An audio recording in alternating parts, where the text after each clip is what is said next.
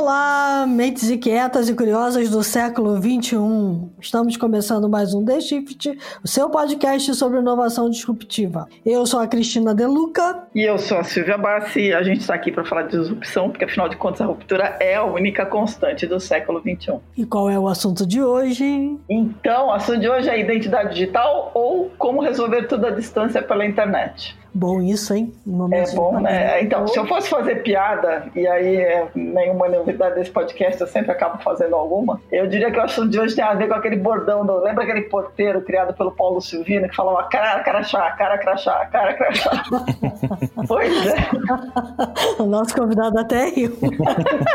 então, em tempos de distanciamento social, como é que a gente faz para resolver problema como assinar contrato, contratar pessoas, identificar pessoas, liberar acesso tudo sem fricção. A resposta vale alguns bilhões de dólares, obviamente. Mais precisamente, 30,5 bilhões em 2024, segundo um estudo da Markets and Market, que detalha esse mercado de identidade digital com ou sem biometria. Ou seja, com ou sem cara crachá, cara crachá. E aí, o nosso convidado é o Diego Martins, que deu risada aqui da minha piadinha, mas é CEO e founder da Acesso Digital, que é uma ID Tech, brasileira que acabou de receber um aporte de 580 milhões de reais em setembro, depois de ter recebido no início do ano um aporte de 40 milhões de reais. E não é por acaso que esse aporte apareceu esse ano, depois de 13 anos da empresa se manter no bootstrap e de pé com os próprios meios. Né? No Brasil, a pandemia acelerou a procura pelas soluções que garantem a, que a pessoa por trás de uma transação é ela mesma. Né?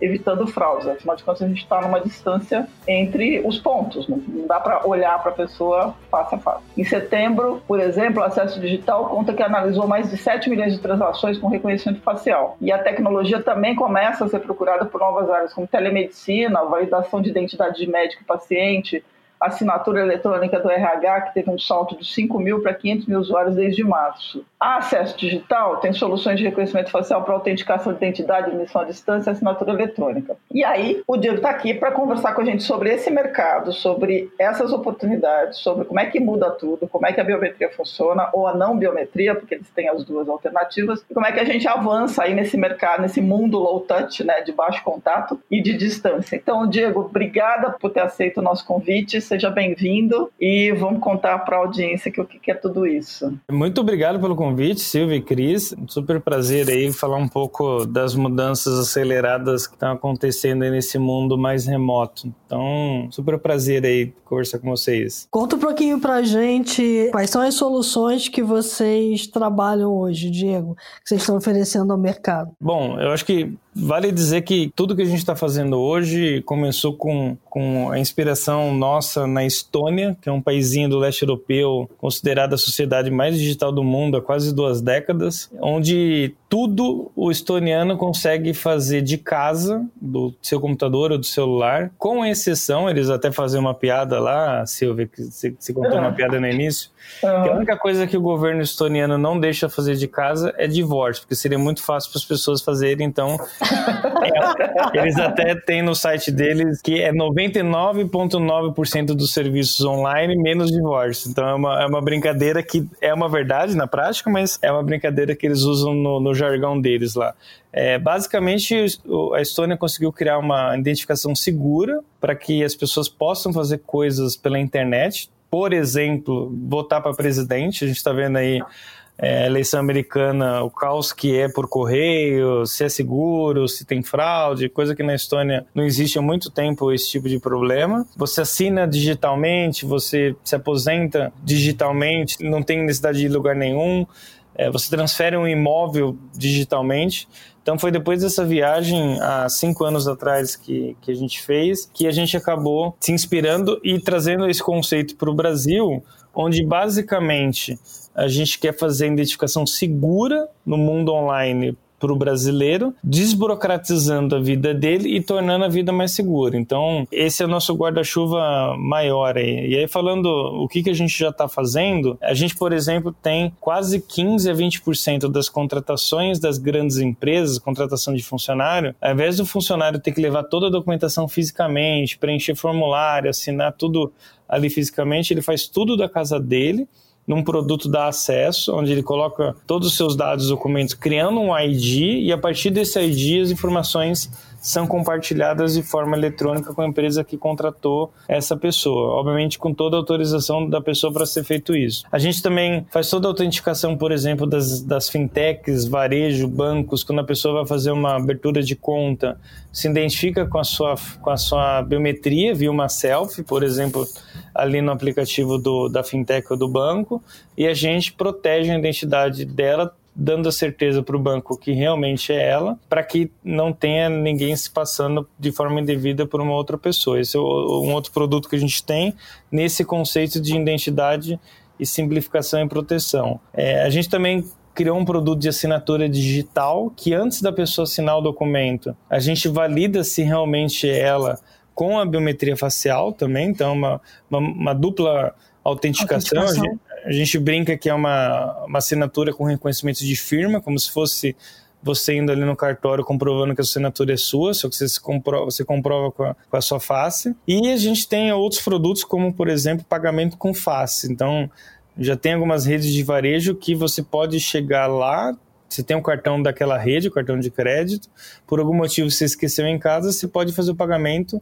com a sua face no caixa da loja, tirando uma foto com o seu CPF para ter certeza que é você e libera o, pagamento e debita do seu cartão. Mas eu acho que, é, de uma maneira mais ampla, a gente está tá envolvido em tudo que a pessoa tem que se identificar para que a gente consiga fazer isso de uma maneira simples, segura, para facilitar a vida do brasileiro e garantir com que aquela transação com aquela empresa de fato seja segura, eliminando burocracia e outras coisas. Então, um pouco do que o acesso faz. Bem legal. Você mencionou a Estônia, mas vocês criaram a empresa em, você criou a empresa em 2007, certo? Certo, certo. É, e pelo que eu, que eu vi, pelo que eu li, nasceu de uma tese de, de encerramento de curso ou uma tese de mestrado. Como é que chegou até agora, né? Como é que de lá veio andando esse processo de evolução do acesso? O que, que tem de comum o que a gente fez em 2007 versus a mudança de visão que a gente aplicou ali em 2015, que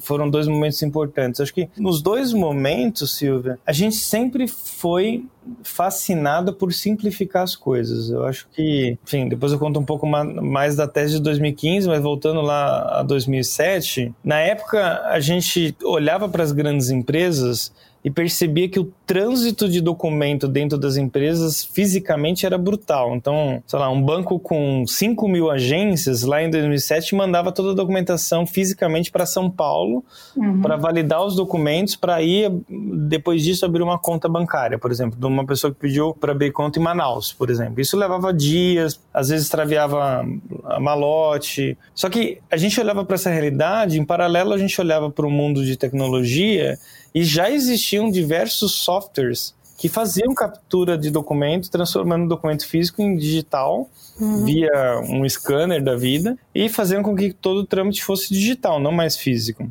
Uhum. Só que as empresas não utilizavam esse tipo de ferramenta porque era muito complexo a aquisição. Eles tinham que adquirir licença, tinha que comprar scanner, servidor, contratar uma consultoria para implantar. Então era tão complexo aderir a uma tecnologia como essa que as empresas preferiam ficar no papel. Apesar de já existir há muito tempo tecnologia para resolver isso. A gente percebeu que o problema era a falta de simplicidade no modelo de negócio para levar isso para as empresas. Muito antes do que o mercado chamava de cloud e SaaS, a Acesso criou essas duas coisas. Então a gente é. nem sabia depois que isso ia virar SaaS e cloud, que é adesão via uma mensalidade, então eu não tenho que comprar licença, não tenho que comprar scanner, eu pago uma mensalidade e tenho acesso a todo o pacote que eu preciso e eu não preciso me preocupar em, em ter infraestrutura aqui interna, contratando isso tudo no ambiente online, onde há acesso para todo o armazenamento e, e, acesso a esses dados. Uhum. Então, lá na, na primeira onda, a gente simplificou o acesso a esse tipo de tecnologia criando o que o mercado depois chamou de SaaS e Cloud. Então, essa, essa foi a primeira fase do acesso. A gente conseguiu a liderança nesse setor, então quase 50% do mercado das grandes empresas contrataram acesso de 2007 até 2015, então a gente evoluiu bem nessa, nessa área de digitalização e guarda digital de documentos. Uhum. Em 2015, a gente percebeu que uma das das grandes burocracias do mundo, e continua sendo em algum nível, é a identificação. Porque. Uhum. A gente passa o tempo todo, todos os dias se identificando. A gente se identifica na nossa casa, com a nossa chave, a gente se identifica no carro com a nossa chave, a gente se identifica num prédio comercial com o nosso documento, depois eu entro na empresa com crachá, depois eu tenho que fazer login, depois eu tenho que internet bank tem lá meu, meu vários tokens de acesso, eu vou abrir uma conta bancária, tem que ter vários documentos e dados, eu vou ser contratado numa empresa, eu tenho que entregar minha vida inteira sobre dados cadastrais. Então nós percebemos que a gente passa o dia inteiro se identificando por meios diferentes. Então, seja uma chave, um documento, meus dados, meu login. E a gente acredita muito, desde 2015, que essa identificação no futuro próximo vai ser unificada, utilizando possivelmente o que a gente acredita, a sua face. Então você não precisa nem ter nada fisicamente para se identificar. E atrelado à sua face, você tem todos os seus dados, seus documentos, autorizando aquela empresa que quer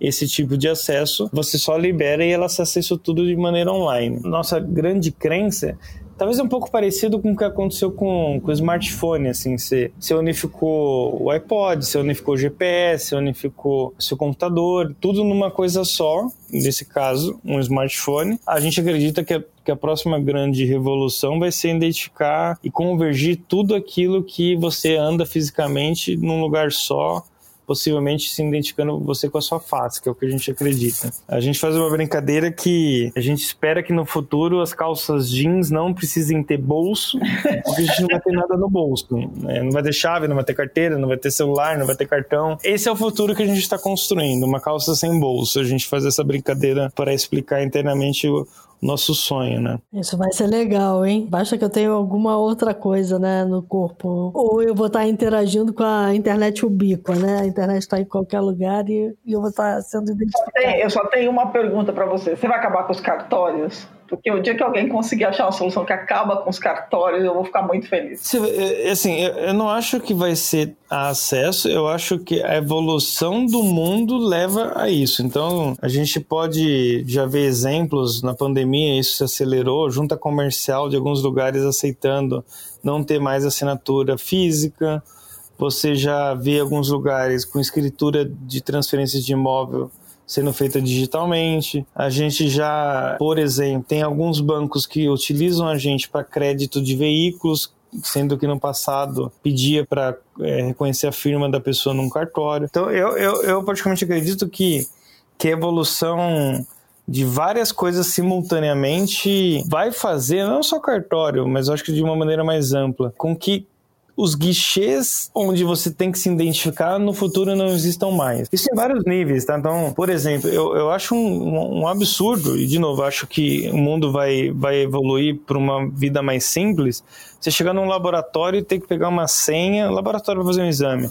Você pega uhum. uma senha, você tem que sentar lá no fim do guichê, provar que é você, mostrar o pedido médico e depois ser direcionado para a sala do seu exame. Você poderia fazer esse check-in de forma online, digital e já ir direto para sua sala é, fazer o exame. Mesma coisa um hotel. Você poderia chegar no hotel, tirar uma selfie, provar que é você, seus dados automaticamente são compartilhados com o hotel com sua autorização e o hotel te devolve no aplicativo dizendo: ó, vai para o quarto tal, a sua chave é a sua face, chega lá, tira a foto lá, abre abre, abre a porta. Então, eu praticamente acho que, que é até um pouco mais amplo que cartório. Eu, eu acredito que tudo que tem que te identificar fisicamente, no futuro próximo, não vai precisar mais ser dessa forma e as coisas serem muito mais simples. Eu faço uma brincadeira que eu acredito muito num mundo sem pedágio a ponto de você ter que parar no guichê e entregar o dinheiro e, e, receber o recibo. É interessante, né? Porque nos laboratórios, tem laboratório aqui em São Paulo e no Brasil inteiro que já permite fazer isso, só não faz por causa do plano de saúde.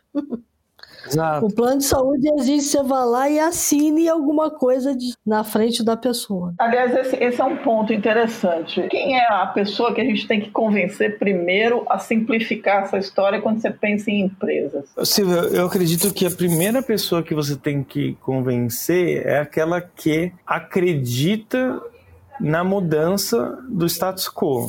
Então vou te, dar, vou te dar um exemplo bem legal. Inclusive é público um webinar que a gente fez. Uma das primeiras empresas que adotou assinatura digital na área de RH, qual que era a preocupação das empresas? Putz, eu desliguei uma pessoa. Será que a Caixa Econômica vai assinar, vai aceitar o documento eletrônico para essa pessoa é, sacar o fundo de garantia dela? Uhum. acessar o, o seguro-desemprego. O mercado inteiro tinha dúvidas sobre isso. De repente, uma empresa como a Latam, a Vivara, começaram a adotar porque tinham pessoas querendo fazer a mudança e de repente percebeu que o sindicato aceitou, que o Caixa Econômica aceitou, que o processo trabalhista eletrônico também já está bem consolidado e começou a influenciar todo, todo, todo o restante das empresas para migrar com um processo como esse. Então, eu diria que não tem uma regra de que área, de que pessoa, de que empresa, mas o que tem em comum pessoas que querem mudar as suas realidades e, e, aceitam serem, serem primeiros nessa mudança. Um exemplo lá de trás. A gente, por exemplo, lançou um produto há três anos atrás de, de admissão online, onde o funcionário faz toda a admissão de casa, como eu comentei no início do, do, da nossa conversa. Uhum. Qual que era a grande dúvida que o mercado tinha? Será que pessoas com baixo acesso à internet, com celulares que não são necessariamente bons, conseguem fazer isso das suas casas?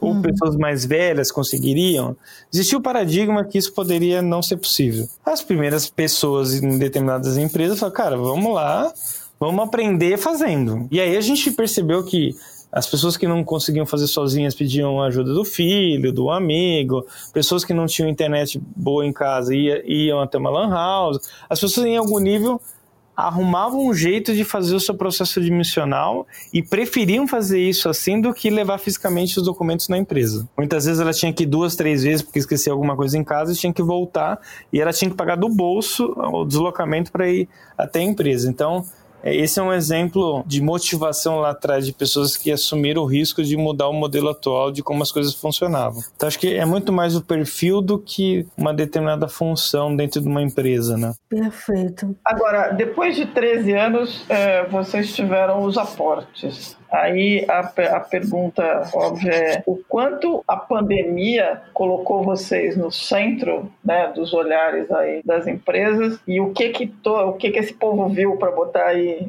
mais de 600 milhões de reais na, na conta aí. O que que eu, o que que eu aprendi, assim? Para mim, a pandemia acelerou algo que já vinha acontecendo. Então, assim, quanto tempo a gente já ouve as grandes empresas criando o tal do CDO, né? Que é o, o cara digital de transformação, e de repente o vírus acelerou de uma hora para outra toda essa mudança. Então, a mudança em algum nível obrigou as empresas a acelerarem o uso de ferramentas digitais, seja o pequeno varejista lá que começou a vender por WhatsApp, que não tinha nem site de e-commerce pronto, seja uma Latam que de repente colocou todo mundo em casa tendo que assinar redução de jornada de horas e outras empresas fazendo a mesma coisa. Então, a pandemia eu acho que fez com que as empresas tivessem que adotar mais rápido soluções digitais que já existiam há algum, algum tempo, né? Eu diria que acelerou o uso de produtos digitais por parte das empresas. Até os grandes bancos que são clientes nossos, tinha muita conta bancária que era aberta na agência, que é um ambiente super seguro, com o gerente conferindo os documentos, e de repente, é, a maior parte das contas estavam vindo dos canais digitais. É, e aí você tem toda a preocupação em garantir que realmente é a pessoa que está fazendo aquele cadastro, aquela abertura de conta.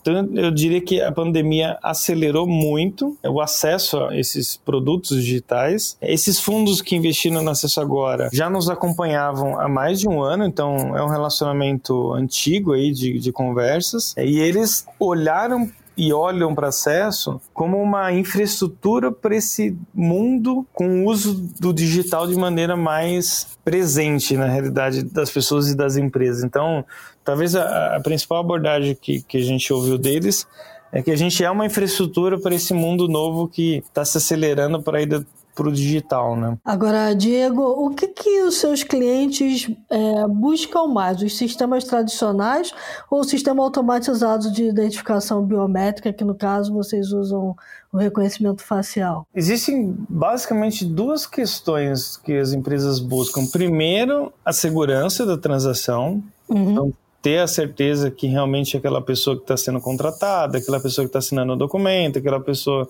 que está abrindo aquela conta, pedindo aquele crédito. Então, num primeiro nível, a gente resolve um problema de segurança, mas num segundo nível e mais importante ainda é a experiência do indivíduo naquela relação, naquele momento com aquela empresa. Em vários níveis. Eu quero, por exemplo, como empresa, falar que eu sou uma empresa mais digital, eu deveria dar o exemplo para o funcionário que eu estou contratando para o tá. funcionário que eu já tenho aqui. Mandar um motoboy na casa da pessoa para assinar um documento, sendo que já existem tecnologias digitais para você assinar tudo digitalmente pelo celular, é um exemplo de experiência para o meu funcionário daquilo que eu quero ser para o meu cliente. Então, acho que num primeiro ponto, esse, esse é o, o exemplo de experiência. E a mesma coisa com o cliente. No passado recente, boa parte da maneira de autenticar uma pessoa que está abrindo uma conta bancária é olhar o documento, verificar se tem algum indício daquele documento ter sido adulterado, se as características daquele documento estão de acordo com a emissão dele. Então, você tem N, N aspectos relacionados relacionado à análise do documento, que muitas vezes é manual.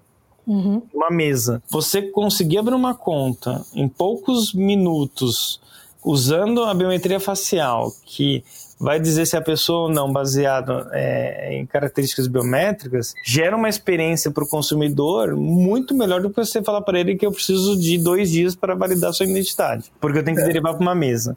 Sim. Então, a questão da experiência daquela pessoa com aquela empresa faz com que o que essas faz tenha ainda mais peso para as empresas procurarem contratar em a gente. Tá, eu tenho uma dúvida, porque assim, eu já usei vários sistemas diferentes.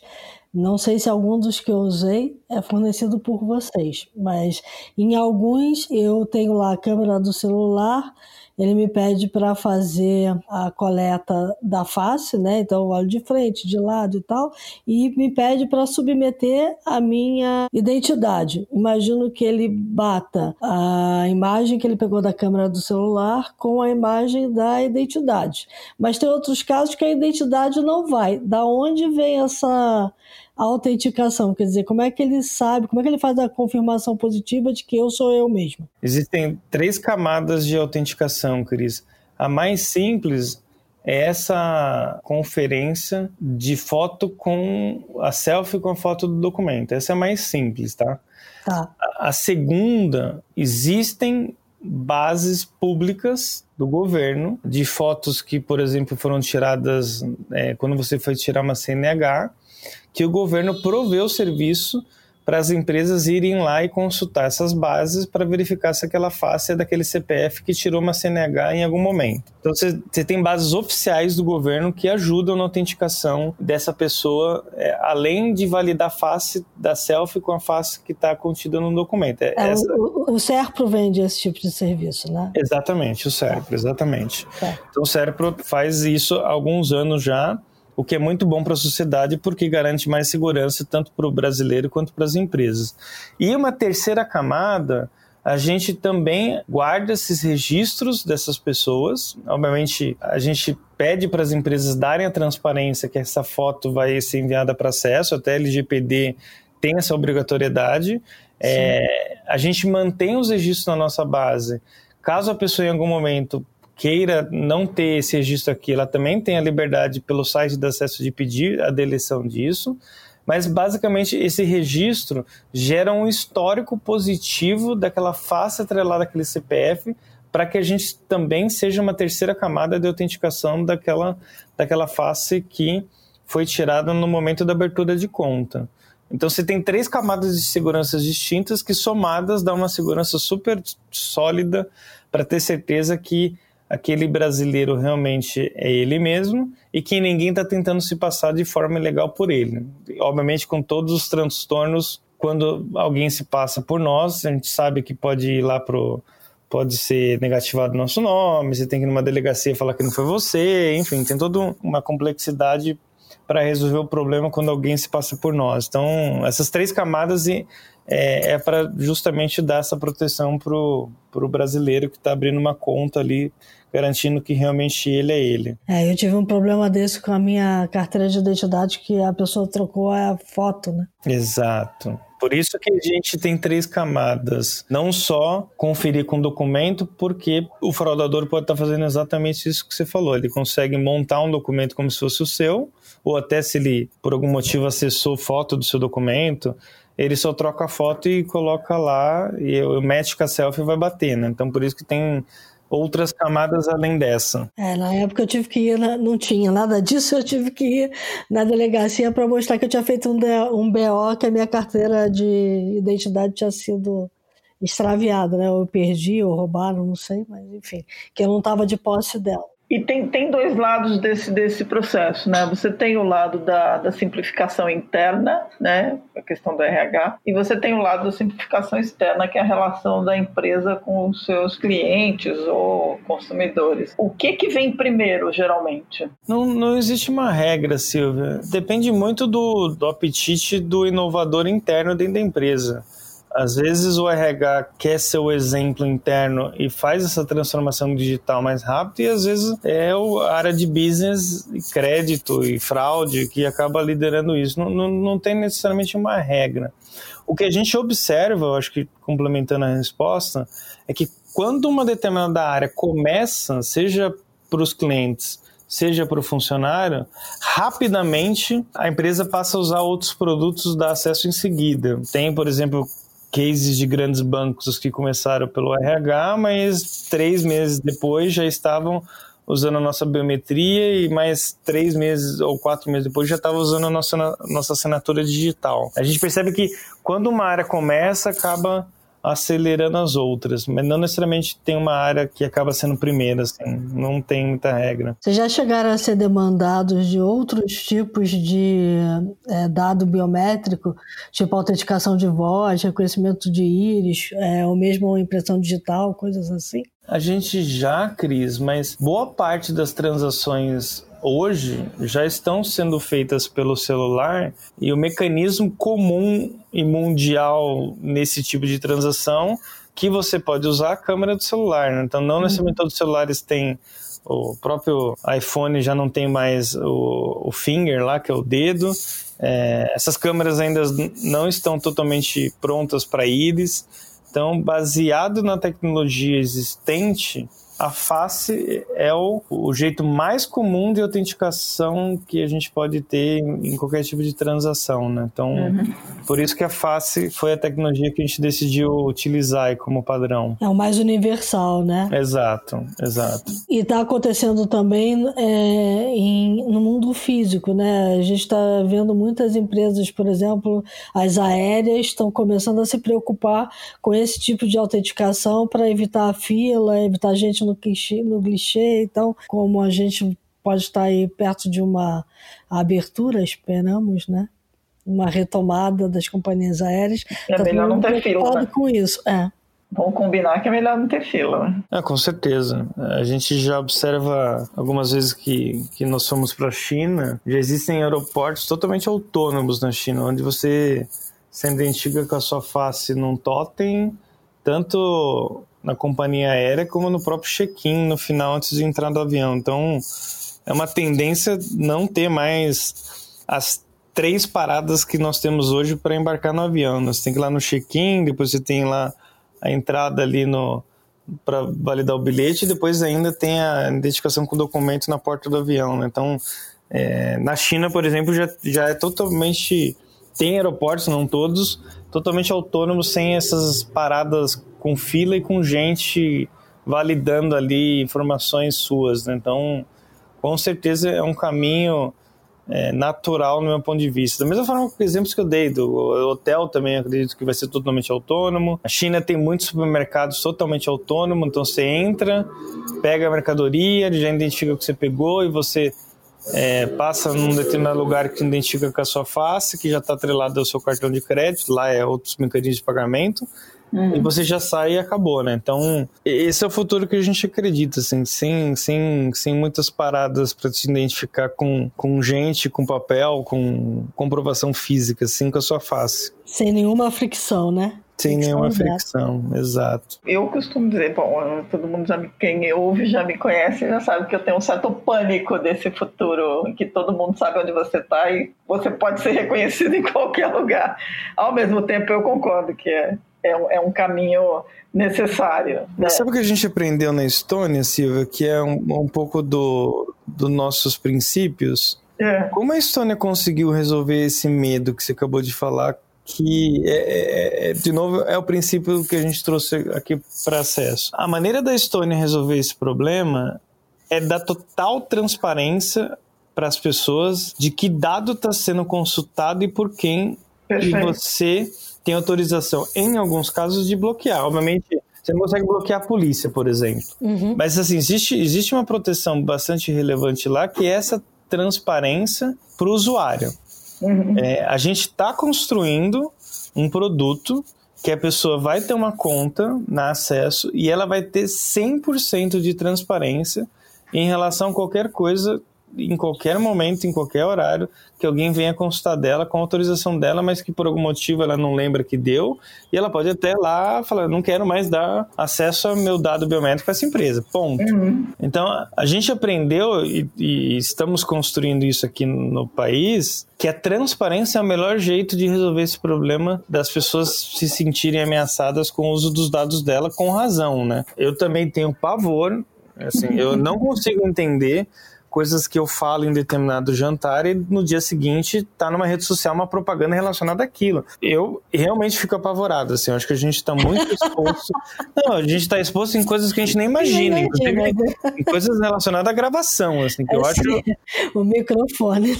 Eu deveria saber isso, tipo, pô, eu, enfim, eu acho isso muito cruel. Então, eu concordo com a sua preocupação, Silvio. Uhum. O princípio do acesso é a transparência. É legal. Não, eu, eu, acho que é mais do que isso, né? O princípio de vocês é que o dono do dado é o, é o dono do dado, é só eu, né? Não é a empresa, não é você, eu sou o dono do meu, eu sou o dono Exato. do meu rosto, né? Então, assim, se eu quiser chegar lá e dizer assim, olha, eu não quero mais dar o meu rosto para a empresa X, onde eu trabalhei há dois anos atrás, não tem porquê, é. né? Literalmente, é botar a cara, a cara é minha, né? É. É, a gente tem uma, tem, tem uma das frases dos nossos princípios é seus dados, suas regras. Tipo, ponto. Tipo, é, você, que, você que colocar as, as, regras sobre o uso dos seus dados. Você acha que o modelo estoniano, todo mundo fala da Estônia, e de fato a Estônia é um negócio impressionante, mas não é meio Shangri-La? A gente consegue chegar no modelo da Estônia num país gigante como o nosso, tão cheio de burocracias e complicações? Eu acho que a gente chega, eu não sei se no curto prazo. Uhum. Talvez leve de 10 a 20 anos para a gente chegar lá. O que, que tem de diferença? O que, que para mim chama atenção? O modelo da Estônia é calcado em tecnologia. Tecnologia Isso. funciona para um milhão de usuários, 100 milhões, um bi. Quando a gente está falando de tecnologia, você não tem esse problema de escala de, de usuários. Então, o que funciona lá funcionaria aqui. Então, acho que esse, ah. é, esse é um ponto na perspectiva de te tecnológica. A grande diferença que eu aprendi indo lá algumas vezes, cerca de sete, oito vezes, é que eles articularam muito bem dentro do governo alguns princípios. Exemplo, existe uma lei, olha só o nível que a coisa é lá. Existe uma lei sancionada pelo presidente há muito tempo que nenhum dado pode ser replicado em duas bases dentro do governo. O que, que significa isso? Se você tem a data de nascimento registrada num sistema onde gerencia a certidão de nascimento, nenhum outro órgão do governo pode cadastrar esse dado de novo. Ou seja, eles obrigaram uhum. os órgãos do governo, depois eles fizeram isso com as empresas, que você tem que acessar um dado já registrado e não duplicá-lo. Isso fez com que as coisas fossem, fossem unificadas. Fica muito mais fácil para a gente também gerir, né? Porque você sabe para quem você deu o dado, né? É isso, você consegue identificar a cadeia, do, a cadeia de onde, da onde aquilo veio, né? Você Exatamente. criar uma, uma confiabilidade no processo. Exato. Então, assim, isso é enxergar o indivíduo estoniano de uma forma única. Aqui uhum. no Brasil, a gente tem registro nosso lá no INSS, tem registro nosso na Receita Federal, tem registro nosso lá no Denatran, registro nosso no, lá na, é, na gestão, sei lá, que relacionada a título de diretor, passaporte, passaporte, TSE, Imagina que, isso, pegando esse, pegando esse princípio da Estônia, tá? A gente tem biometria nossa lá no, na Polícia Federal, tem biometria no Denatran, tem biometria nossa no RG, tem biometria no nosso título de eleitor, você, você tem uma, uma porrada de biometria armazenada em vários lugares. Uhum. Na Estônia, você só pode ter uma. Não importa o lugar onde foi criada a primeira biometria, todo mundo é obrigado a acessar esse lugar. Não criar de novo novos cadastros. Perfeito. Então, o nível de articulação na arquitetura construída na Estônia é muito sólido e funcionaria para qualquer país. O problema, como que você vai decretar de uma hora para outra que todos esses órgãos aqui no Brasil não podem mais ter dado duplicado. Você está falando de redução da máquina pública, você está falando de um trabalho brutal de unificação de dados e a partir dali ninguém pode duplicar. Então, assim, existem N obstáculos grandes nessa história. Principalmente interoperabilidade, né? Que não existe, porque cada órgão público tem um sistema diferente, né? Então, é, isso é uma verdade. Olha só, blockchain foi, foi criado na Estônia por conta dessa, desse modelo de sociedade digital que pega esses dados e ainda replica em várias embaixadas mundo afora com segurança e, e criptografia para ter certeza que aquele dado foi registrado de forma segura. Então você tem N outras camadas que foram criadas ali para garantir, inclusive, disponibilidade, como você falou, e também segurança. Uhum. Eles até brincam lá que se a Rússia invadisse o país e, e, e virasse um estado da Rússia, eles podem, em qualquer lugar do mundo, na embaixada, fazer um novo país do zero, porque todas as informações estonianas estão online em outro lugar. Então, ele, ele cria Estônia em qualquer lugar do mundo. Eles fazem até essa brincadeira. Obviamente, nunca acham que isso vai acontecer, mas só como Gente, é o, gêmeo, é o gêmeo digital de um país. É Sensacional. Exato, exato, exato. Muito legal. É, mas o, o que você tocou aí é que, para mim, pega. A tecnologia, ela está acessível. Né? Eu concordo com você. Tecnologia é o menor dos problemas. A questão é de de, de onde ela parte, né? Ou, muita coisa definida tecnologicamente, mas com o olhar no indivíduo, no humano. E aí é que a coisa faz a diferença. Exato. Esse acho que é o grande desafio. Agora, falando um pouco de humanos, eu queria tocar numa questão. A gente está chegando mais ou menos perto do, do fim da, da, conversa, mas eu queria te fazer uma pergunta, porque eu vi. Vocês estão contratando, né? Vocês, como várias startups do mercado, estão acelerando contratação, o que é ótimo. E eu vi uma coisa que me chamou muita atenção é que vocês estão fazendo contratação sem exigir nível superior nem inglês. E vocês estão abrindo vagas com pacote de benefícios super generoso. Como é que é a tua visão dessa inclusão digital do ponto de vista de abrir novos empregos? A gente há muito tempo acredita muito em avaliar de maneira muito sólida as atitudes que aquela pessoa demonstra ter na sua carreira e na sua vida. Uhum. Eu vou dar um exemplo do quanto a gente valoriza isso. Toda contratação de diretor ao analista, passadas as entrevistas normais, esse candidato vai para um comitê onde o dono daquela vaga não participa, então ele não tem voto nesse comitê, e esse comitê é formado por pessoas que a gente diz que tem as atitudes que a gente admira num indivíduo para avaliar se aquele, se aquele candidato também tem essas atitudes que a gente tanto valoriza. Exemplo, uma da, das atitudes nossa é se a pessoa ama às segundas-feiras. A tradução disso é, é, se aquela pessoa ama trabalho. Tipo, por qualquer motivo, ela olha o trabalho como uma fonte de realização. E, e a gente avalia, por exemplo, nesse comitê final, se, se, se o candidato tem esse princípio de amar, amar as suas segundas-feiras. Um, um dos princípios. Então, a gente, a gente investe muito em garantir que as pessoas que estão chegando têm os princípios que a gente acredita é muito mais do que a formação, o inglês e, e, e tudo mais. A gente tem um olhar muito, muito para isso nessa parte de contratação de pessoas, né? O que acaba incluindo pessoas de várias formações diferentes, foram criadas de forma diferente tudo mais. Eu queria fazer só uma última pergunta que eu acho que todos os nossos ouvintes devem estar lá se perguntando, né? É, essa biometria facial, qual é o nível dela? Quer dizer, se eu botar uma fotografia de alguém na hora que eu estou é, capturando uma imagem de uma selfie, você é capaz de identificar que aquilo ali é uma fotografia de alguém? A gente construiu uma tecnologia chamada Liveness que detecta se aquela foto está sendo tirada ao vivo ou se é foto de foto. Tá. Então existe uma camada de proteção para o fraudador não ter, por algum motivo, acessou seu Facebook e tirar uma foto sua lá do Facebook e passar, se passar por você, né? Então existem algumas camadas de proteção também se aquela foto é de foto ou não, se aquela foto foi tirada por, por aquela pessoa naquele momento. Então, essa, essa é uma camada de segurança. Existem alguns, algum, algumas empresas que usam camadas ainda mais seguras que é tirar foto com interação. Então, olha para o lado direito, olha para o lado esquerdo, olha para cima, dá um sorriso. Uhum. É, então, isso é camada de proteção para ter certeza que aquela foto é, é você que está tirando, de você mesmo, né? É, então, existem tecnologias, a gente usa também. Alguns clientes usam coisas próprias deles para garantir que aquela foto está sendo tirada daquela pessoa de verdade, não é uma fraude de foto de foto. Tá, um, uma outra pergunta, a última, prometo, só porque tem a ver com a dica que eu vou dar. Se o cara tiver bigode e depois tirar o bigode, barba e não barba, isso interfere? Não, Cris. A gente tem. É um conjunto imenso de, de pontos que se, se verifica na face que esse tipo de, de problema não acontece por conta de barba ou não barba, se a pessoa emagreceu ou engordou, não, não, não existe isso, não.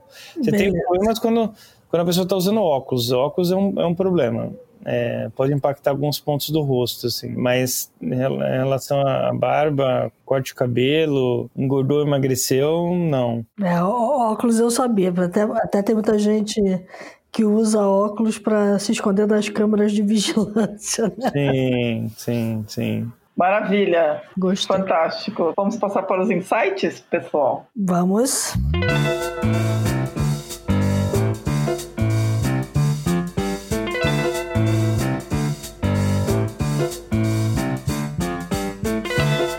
Diego, você quer começar? Já tem alguma coisa na cabeça? Eu gostaria sim, principalmente para líderes de empresas, empreendedores. Eu tive um livro que eu li que mexeu muito comigo ali em 2015 para 2016, um livro do Jim Collins, que é Como as Gigantes Caem.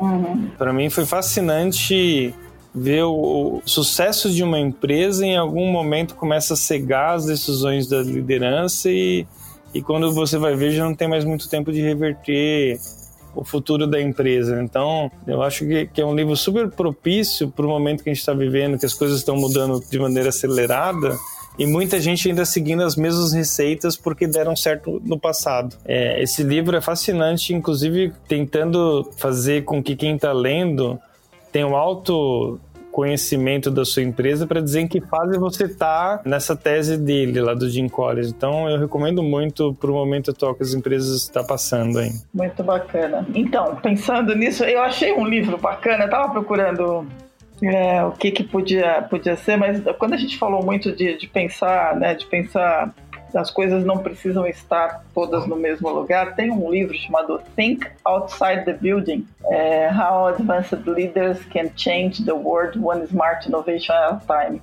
É da Rhoda Beth Moss Canter e é um livro onde ela avança para a necessidade das lideranças pensarem diferente, pensar fora do prédio. Como a gente está falando aqui de, de que as coisas não precisam mais estar dentro do prédio, você não precisa levar as pessoas para dentro do prédio para fazer coisas que são tão burocráticas, eu acho que pode valer a pena então fica a dica aí do Think Outside the Building. Legal. Muito bom. Eu, eu vou dar um livro que eu amo de paixão, se chama O Bigode, do Emmanuel Carreré. E a história é a seguinte: é um cara que um belo dia tira o bigode dele. E aquele bigode era a identidade dele, para ele. Né? É. Então ele começa a não se identificar no mundo e ele entra em crise porque nenhuma das pessoas com as quais ele convive percebeu que ele tirou o bigode. Eita. Então, assim, a crise de identidade é uma coisa fantástica, porque é, o bigode para ele era a identidade dele e para as outras pessoas não fazia a menor diferença. Muito bom. É, muito vale legal. a pena ler.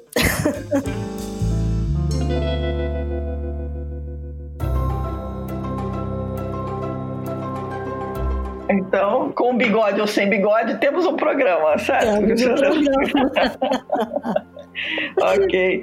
Diego, super obrigada mesmo por ter aceito o convite. Foi muito bacana a conversa. Parabéns pela, pela empresa, parabéns pelos aportes e pelo, obviamente, um caminho aberto e gigantesco de crescimento. A gente torce muito pelas empresas brasileiras. Obrigada de novo por ter aceito aí o convite. Boa, super obrigado, Silvio e Cris. Eu gostei muito do papo aí, trocar um pouco de experiência, ver as perguntas que vocês fizeram. Muito bom. Gente que agradece. Muito legal. Então tá, para todo mundo que nos acompanhou, obrigada pela audiência, dicas, sugestões, críticas, elogios, theshift.com.br. Lembrando que essas coisas existem para a gente se proteger, né? Da, da pandemia, ainda estamos nela, então todo cuidado, usem máscara, usem álcool em gel, saiam o menos possível, usem as alternativas que a tecnologia traz para gente e se cuidem. E lembre-se que enquanto a gente conversou aqui, o mundo lá fora mudou um tantão. Bastante. Até a próxima, pessoal. Obrigada.